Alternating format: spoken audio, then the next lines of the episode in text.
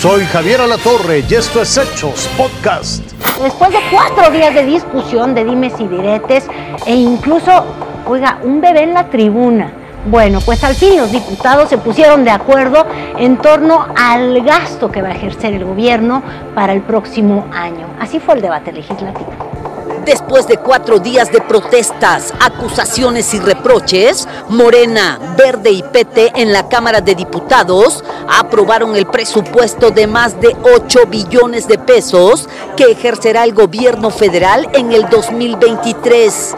Y hubo festejo.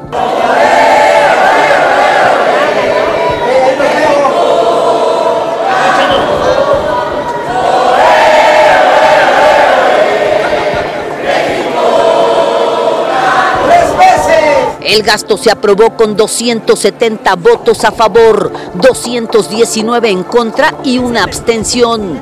Más de 2.200 propuestas de cambio y solo cuatro se aceptaron.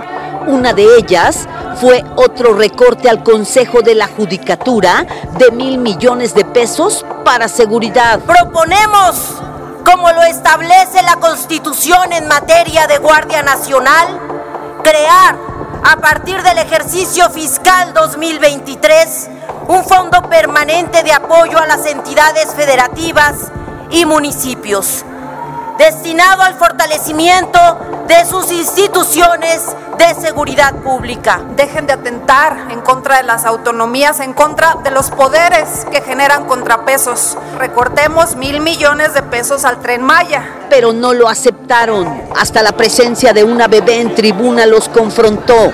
La diputada del PAN, Alisa Yuri Núñez, subió con su hija en brazos para presentar una reserva y Morena protestó. Que de manera inmediata se conduzca usted con respeto a la máxima tribuna y las obligue a bajar a ese niño porque está prohibido estar en la máxima tribuna del país está, no es la moción. ¿Dónde lo dejo? ¿Me lo cuida? Ella no paró de arrullar a su bebé mientras discutían y su partido la cobijó. En la discusión hubo de todo. Vamos a llevar a juicio político a Samuel García. Juicio político.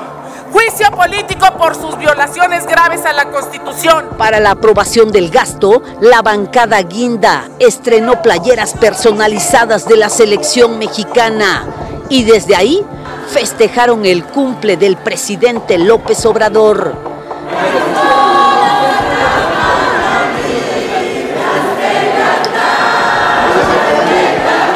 El decreto de presupuesto se turnó al Ejecutivo para su publicación y entrada en vigor a partir del primero de enero. Maxi Peláez, Fuerza Informativa Azteca. Luego de la muerte del niño Abner en una alberca del colegio Williams aquí en la Ciudad de México, van a continuar suspendidas las actividades académicas por lo menos hasta el próximo 16 de noviembre. No va a haber clases. El objetivo es facilitar las investigaciones que realiza la Fiscalía General de Justicia Capitalina. Además, las actividades extracurriculares en los planteles de San Jerónimo y Ajusco también fueron suspendidas hasta que concluyan las indagatorias. Y mire, en el tema nacional han sido ya varios días de fuerte discusión y de mucho ruido en torno a la reforma electoral.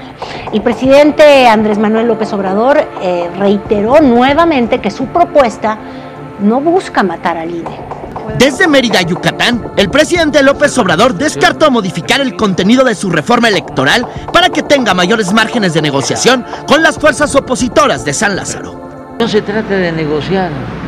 Los principios no se negocian. Bueno, para sacar la reforma. No, no, no, no, no. Cada quien debe de asumir su responsabilidad consideró que su propuesta no mata al INE, aunque reduce costos de comicios ya que elimina organismos públicos locales y empodera a los ciudadanos por tener voz en la conformación del Consejo General del INE.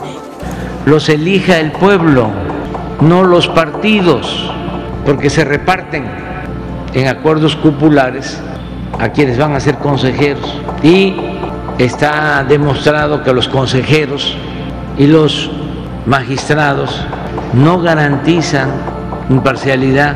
López Obrador se dijo respetuoso de las movilizaciones que se oponen a la renovación del INE y se refirió a una parte de quienes lanzaron la convocatoria. No es ninguna novedad que Woldenberg sea el orador, forma parte del grupo, es como el maestro político de Lorenzo Córdoba y de todo ese grupo. Irving Pineda, Fuerza Informativa Azteca. Esto fue Hechos Podcast.